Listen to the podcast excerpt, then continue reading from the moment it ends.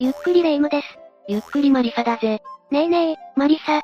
味の素の瓶にはどうして、動物の絵が描いてあるの？パンダの絵が描いてある、あの赤い瓶だろ。うん。あれは、味の素の使い方をもっと知ってほしいと企画されたのが始まりだ。限定版を作って売り出したら、めちゃ評判が良くて定着したそうだぜ。でも、どうしてパンダなのかしら？ある日、デザインの担当者が味の素の瓶を眺めていた時に、ふとパンダが浮かんだからだそうだぜ。気になってて、夜に眠れなかったのよね。霊夢がまた不眠症になってしまうかもしれないが、今日のは未だ解明されていない世界の謎を6つ紹介していこうと思う。それじゃあ早速、ゆっくりしていってね。1、クリシュナのバターボール。まず最初は、クリシュナのバターボールだ。バターボール？昔懐かしい牛さんマークのアメちゃん。それは、味覚糖のバターボールキャンディだろ？クリシュナのバターボールは、南インドのタミルナーブ州カーンチプラム県にある、バランスロックと呼ばれる巨石だ。マハーバリプラム建造物群として世界遺産に登録されているぜ。え？アメちゃんの正体は、世界遺産の巨石なの？アメちゃんから離れてくれ、話がややこしくなるぞ。このマハーバリプラムとは、チェン内から南へ約 60km にある小さな村なんだが、6世紀頃に港湾都市として栄えていた。中世インドの建築発祥の地の一つとして、世界遺産に登録されたんだぞ。ここには30以上の石窟寺院や石像寺院があり、バターボールは建造物群の中でも、独特な存在として異彩を放っているぜ。ふむふむ。この直径約10メートルもあるこの巨石は、一枚岩の中腹に鎮座しているが、今にも転がり落ちそうなのに、バランスを保ちをしても引いてもびくともしないんだぜ。かつて、8頭の像を使い動かそうとしたが、びくともしなかったから、移動を諦めたとの言い伝えもあるぜ。杭か何かで止めてあるのではと疑いたくなる姿で留まっているんだぞ。受験に落ちないと、受験生が演技を担いでこぞってお願いに行く祈願なら、日本にもあるわよね。だな。実は日本の宮城県石巻市、北上川の河口付近にある釣石神社の巨石に似ているぞ。釣石神社は、東日本大震災の復興の希望の星と言われる神社で、ご神体の巨石がちょっとだけ似ているぜ。かなり違うと。うん。かすかにね。まあ、ご愛嬌だぜ。後ろを見ると、バターボールをナイフで切ったような姿なんだ。巨石が割れた後なのかしら？どうやってこの巨石がここに留まっているかも謎だが、どうしてこんな形になったのかも不明だぜ。名前は、バターボール好きの神クリシュナにちなんで付けられたそうだ。名前の由来が、可愛いわね。でも、バターボールをナイフでサクッと切ったような形が自然にできたかと思うと、全くもって不思議としか言いようがないな。私もそう思うわ。クリシュナ神が食べていた、バターが飛んできて、岩になり鎮座したって説もあるぞ。そんなバカな。紀元前6世紀頃から存在し、動かそうとしても動かせない巨石に、インドの人々は動くわけないと安心しきって、巨石の真下の日陰部分で昼寝をする人もいるんだぜ。大地震が起こって、もし動いちゃったらと思うと怖い光景ね。暑い時期には40度以上が連日続くインドならではの光景と言えるかもな。バターボールは、人々の目を楽しませるだけではなく、人のためになっている巨石と言えるわね。2、クジラの集団座礁。二つ目のテーマはクジラの集団座礁だ。2023年1月に、大阪湾の淀川河口付近に現れたオスのマッコウクジラのニュースなら見たわ。2002年には、旧大浦町小港干拓海岸24頭のオスのマッコウクジラが打ち上げられ、13頭が死んだ事件もあったな。日本にもクジラの集団座礁事件があったのね。そうなんだ。海外では、2020年9月にタスマニア島で、270頭のゴンドウクジラが座礁し、90頭が死んだ事件があったぜ。でも、なぜクジラって集団座礁しちゃうの？日本ではマッコウクジラで、タスマニア島ではゴンドウクジラでしょ？クジラの種類は関係ないようね。日本のクジラは全てオスよね。ゴンドウクジラもオスだったのかしら？イギリスロンドン動物学会の座礁漂着等クジラ調査プログラム CSIP の記録によれば、1990年以来、座礁漂着等のクジラ数は驚きの1万2000頭以上だそうだ。ええー、?1 万2000頭以上？数が多すぎて、見当がつかないわ。さっきレイムが言ってた、座礁の原因については不明だ。地震の予知現象との説もある。科学者たちの意見では、迷いやすい海岸線の地形説から、人間による脅威説まで、様々な原因が挙げられたそうだぜ。せめて原因でもわかれば、予防措置を取ってあげられそうなのにね。そうなんだ。そこが謎のままだからどうしようもないんだ。地形説では、2020年のタスマニア島座礁事故で、同月別の場所で十数頭のクジラの座礁があり、その年だけで、数百頭のゴンドウクジラが湾に迷い込んで打ち上げられ、クジラの集団座礁としては、過去最大規模を記録したぜ。同じ年に数百頭の集団座礁。深刻な問題ね。実はクジラが座礁しやすい場所があるというんだ。その要因は、海岸の地形や潮汐の影響だそうだぜ。ニュージーランドのフェアウェルスピットや北海の海岸線、米国東海岸のケープコッドでの事故が多く、集団座礁が頻発しているぜ。ニュージーランド南東のゴールデン湾では、2017年に観測史上最悪の600頭以上ものクジラが、座礁したこともあったんだ。うわぁ、600頭？そんなに多くのクジラが。心が痛いわ。これらの地域の特徴としては、浅瀬だということらしい。浅瀬だとなぜ、座礁率が高くなるの？クジラはもともと、深い海に生息する生き物なんだ。クジラには他の物体との距離や位置、大きさを、自分が発した音の反響により知る、反響定位能力があるんだが、浅瀬だとこれが使えないんだ。それで迷子になって、座礁しちゃうわけね。他にも、干潮時に数分間で数キロメートルも潮が引く場所があり、こういう地域でも座礁事故は多発するようだぜ。いきなり潮が引いちゃったら、沖に戻りたくても戻れないものね。さらに潮が引けば、クジラたちは陸地にいることになるぜ。それもそうね。地形説、怪しいわね。他には病気や怪我はもちろん、老齢や迷子、空腹や難産による体力低下など、他にも様々な要因が考えられるぞ。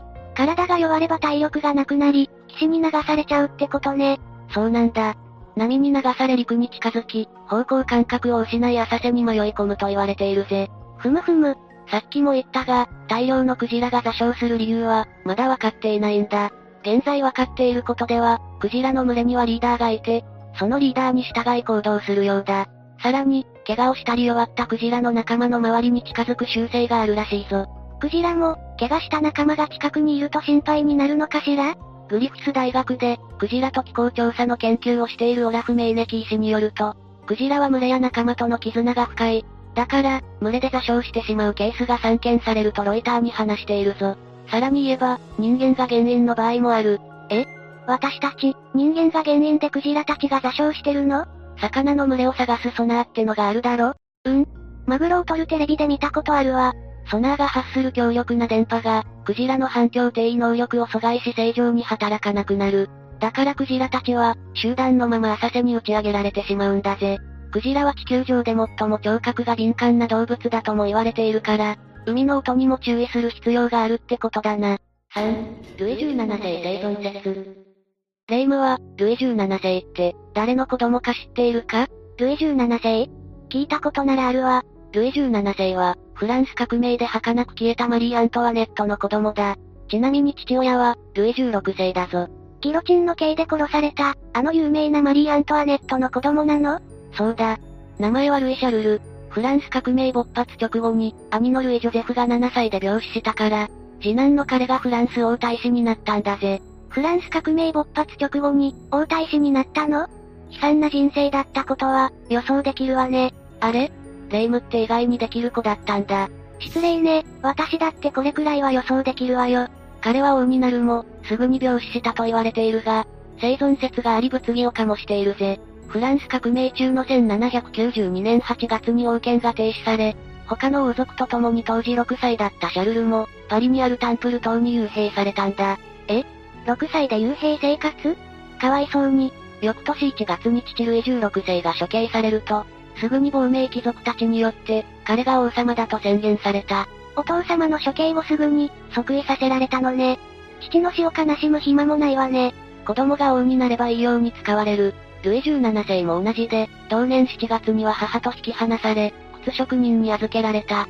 10月に母が処刑され、1月にはまた、タンプル島に幽閉されているぜ。悲劇の王様ね。まだ、彼の悲劇は続くんだ。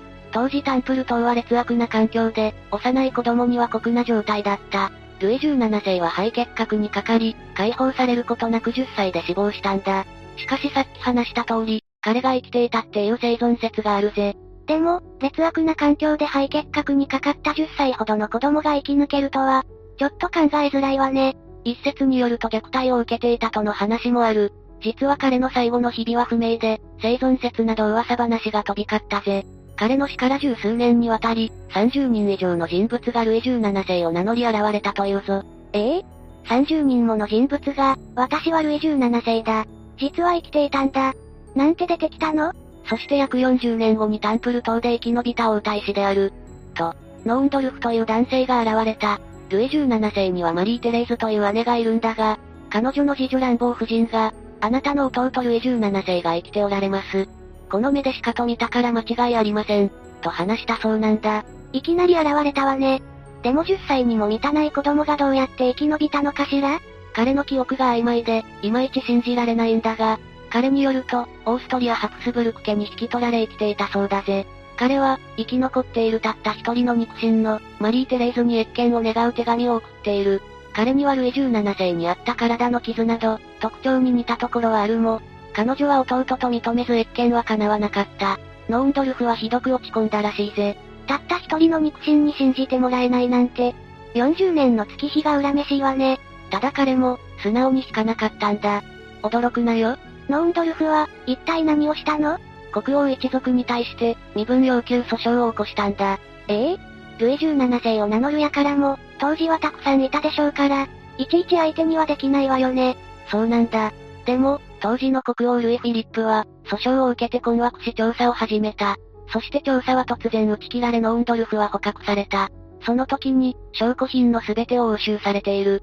その後、彼はフランスからイギリスへ強制出国させられたんだぜ。これは国王の仕業だったが、こんな非常手段を使うほどの存在だったのかもな。ノーンドルフとルイ17世は、同一人物だったのかもね。ルイ17世だと主張する彼の人生は悲惨だった。イギリスで爆弾の発明研究に従事するも、実験室で爆発を起こして大やけどを負い、借金返済が滞り牢屋にぶち込まれた。やっと放免された時は、わずかに残る資産も没収され住む家すらもなかったそうだぞ。え？ホームレスになったの？それからオランダに生き定住許可を取り、幸せな生活を送れると思った矢先の1845年8月10日に死亡した。あらら、ノーンドルフの死後100年経ったある日、彼の頭髪で鑑定が行われた。ルイ17世の髪の毛に見られた珍しい髄管内の中心点位という特徴は見られなかったんだ。ということは、偽物？決めつけることはできないが、その可能性は高いと思うぜ。タンプル島で死亡した少年の検視が行われた時に、取り出され心臓が保存されていたんだが、2000年4月19日に、その心臓とマリー・アントワネットの遺髪で、DNA 鑑定が行われた。その結果、タンプル島で死亡した少年は、間違いなくルイ17世だと証明されたんだぜ。ってことは、ノーンドルフは、ただの輩だったってことね。この結果から、生存説は嘘だったと結論付けられている。なんだ？えらく時間を潰しちゃったじゃない。次の謎を紹介してちょうだい。4、帰り雲城。突然だがレイム、岐阜県にある合掌造りの集落で有名な世界遺産といえばどこだかわかるか？バカにしないでよね。それくらいは知ってるわよ。白川郷でしょ。おお、正解だぜ。その白川郷から車で約10分の場所に、かつてお城があったって言うんだぜ。まあ、昔のお城くらいあっても、おかしくはないわよね。完成年間に戦国武将内ヶ島市の居城として建てられた城なんだが、築城年代など全てが謎なんだ。実はこの城、大地震で山崩れが発生し、一夜にして大量の財宝とともに、跡形もなく消えてしまったんだぜ。地震で突然消滅？もしかして、UFO とかの超常現象じゃない？もしかして、そうかもしれない。城があったのなら、石垣や城らしい何かが見つかってもおかしくないが、この帰り雲城は、痕跡すらない。怪しいわね。後に建てられたものだが、国道156号線からすぐのところに帰り雲城跡の石碑があるんだ。大阪府貝塚市にある岩泉寺の住職が、安土桃山時代に書き残した貝塚御座所日記の中に、この城は存在しているぞ。さらに、飛騨の郷土市飛騨鏡には、雲の峰、二つに割れ、内ヶ島内梅申し候。一人も残さず断絶。と記されているらしいぜ。やっぱり、超常現象よ。山が二つに割れてるのよ。間違いないわ。霊夢、落ち着け。年代的に考えて、1586年の天正の大地震で一族も領民も皆生き埋めになったということだろう。もちろん、城もお宝もな。お宝？貝塚御座所日記には、石山本願寺に、内ヶ島家が金を送っていたと書かれているぜ。もしかしたら、この地では金が取れたのではないかと考えられているんだぞ。織田信長を悩ませた、石山本願寺に金を送って支援していたの？その可能性は大いにあるぜ。さらにこの地には小川があり、その左岸に開けた場所がある。そこに城があったのではとの説があるぜ。1746年の飛騨の国次覧記には、城の後方に帰り雲山があり、城があった場所を後に帰り雲河原と呼んだとある。白川村役場で見つかった京保粘土山林絵図面に、小川左岸に帰り雲河原の文字があったんだ。うわ、一致してる。さらにこの周辺には、高さ60センチメートルの石垣があり、木片なども見つかっているんだぜ。石垣？お城の石垣？いや、農村などに普通にあった石垣らしいぜ。なんだ？でも、集落があったことは証明できたように思うぜ。しかもここを治めていた、内ヶ島氏はいくつもの金山を持っていたようだぞ。金山？大量の黄金があったようだ。この黄金の額は、現在のお金で言うといくらだと思う？うん。1億円くらい？夢は膨らんで、10億くらいとも言われているぜ。謎のお城の解明が待ち遠しいわね。埋蔵金もな。5、オリハルコン。5番目に紹介する謎は、伝説の金属オリハルコンだ。あれって、入手するの難しいのよね。もしかして、ゲームのアイテムのことと勘違いしてないか？え？違うの？幻の古代金属のことだぜ。幻ってことは、見つかっていない古代金属のことなのね。そうなんだ。有力説では、ギリシャ語で山の銅を示し、同型合金とする説があるぞ。また、プラトンがクリティアスの中で記した、アトランティスに存在した幻の金属説だぜ。アトランティス？アトランティス文明は、現在の技術以上のものを持っていたが、大陸の滅亡とともに一瞬で消滅したんだぜ。超古代時代にあったアトランティス大陸は、ヨーロッパや古代エジプトの源なんだぞ。突如として消えた超古代文明の謎めいた存在は、現在も人々を引きつけてやまないぜ。マリサが熱くなってるわ。そのアトランティスで、オリハルコンは金属に次ぐ価値を持つとても希少な金属だとされていたぜ。幻となった希少な金属？そうなんだ。銅や真鍮だったのではないかと、巷では噂されているぞ。ふむふむ。実は2017年に大きなニュースが流れたんだが、幻の金属オリハルコンが大量に発見されたんだぜ。それは一大事よ。イタリアのシチリア島ジェイラ海岸から、約300メートル沖の海底30メートルに、2600年前の貿易船が沈んでいたんだ。2600年前？今年が2023年だから、紀元前5世紀頃の貿易船日本が建国された頃だぜ。え？そんなに昔の貿易船が、21世紀になって見つかったの？そうなんだ。しかもその船の中には、オリハルコンらしき金属のインゴットが何本も見つかったんだ。現代人、ついにやったわね。この大発見は、2015年1月7日の科学ニュースサイトライブサイエンスで報道されてるぜ。見つかったインゴットの成分分析はされていないのいいところに気がついたな。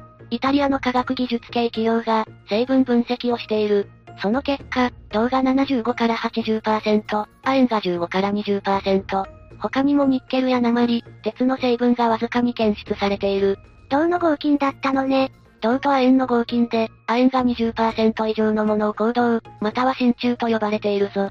実は、銅60から70%、亜鉛30から40%の行動性でできた五円玉に近い成分なんだぜ。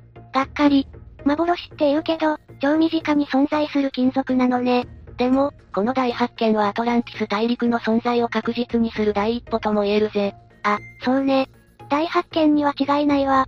だが、ブラジルのリオデジャネイロ連邦大学の元教授、エンリコ・マティビッチ氏が異議を唱えたんだ。何？